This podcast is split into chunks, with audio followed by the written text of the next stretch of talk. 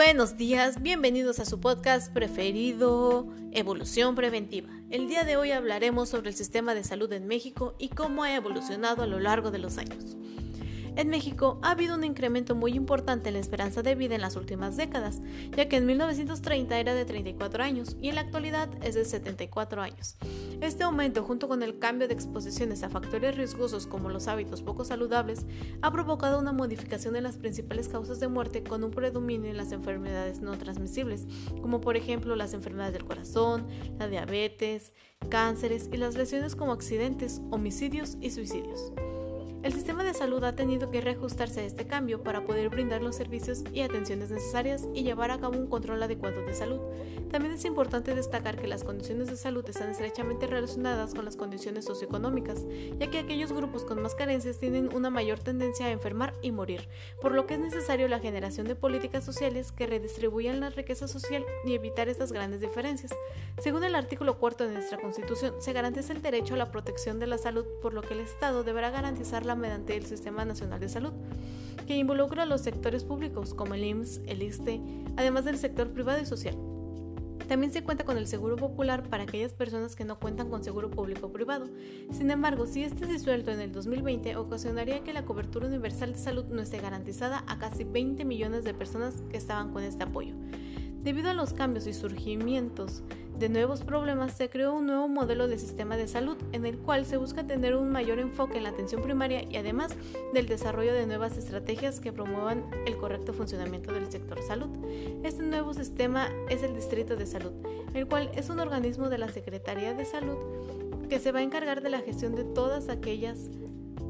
funciones que contribuyen para garantizar el derecho universal a la salud, como la planeación, coordinación y evaluación de los procesos basados en el nuevo modelo de atención primaria de salud integral e integrada para México, también conocida como APSI. Como su nombre lo dice, es un modelo que tiene un enfoque hacia el desarrollo de la atención primaria, el cual inicia desde el momento en que el paciente tiene el primer contacto con el médico y se lleve a cabo la prevención y la promoción de la salud con el objetivo de mantener un buen estado de salud y un control. Que si el estado de salud del paciente lo requiere, se puede continuar con la atención asistencial ambulatoria primaria para realizar una evaluación y considerar de acuerdo a las necesidades del paciente si se requiere atención especializada. La finalidad es pasar de un modelo del cual está centrado en las atenciones intrahospitalarias a un modelo más centrado en la prevención y promoción de la salud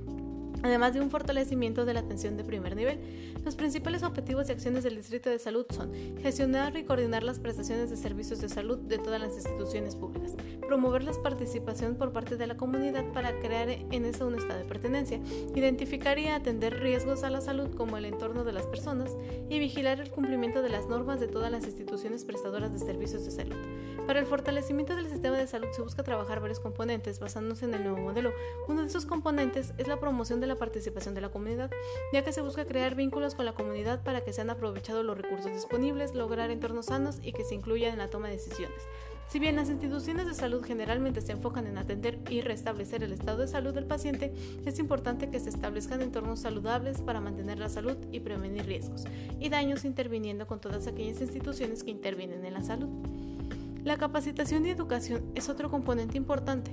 ya que este lo que busca es fortalecer las capacidades de las personas que forman parte del personal de salud, de apoyo y a los miembros de la comunidad.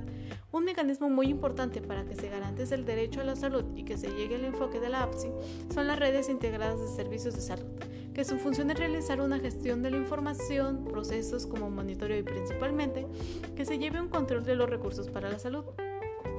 Estas redes están compuestas por todas las unidades de diferentes instituciones que prestan servicios de salud y permite que trabajen de forma ordenada y eficiente para poder brindar servicios de acuerdo a las necesidades del paciente y que sea la mejor alternativa en cuanto a efectividad y costos.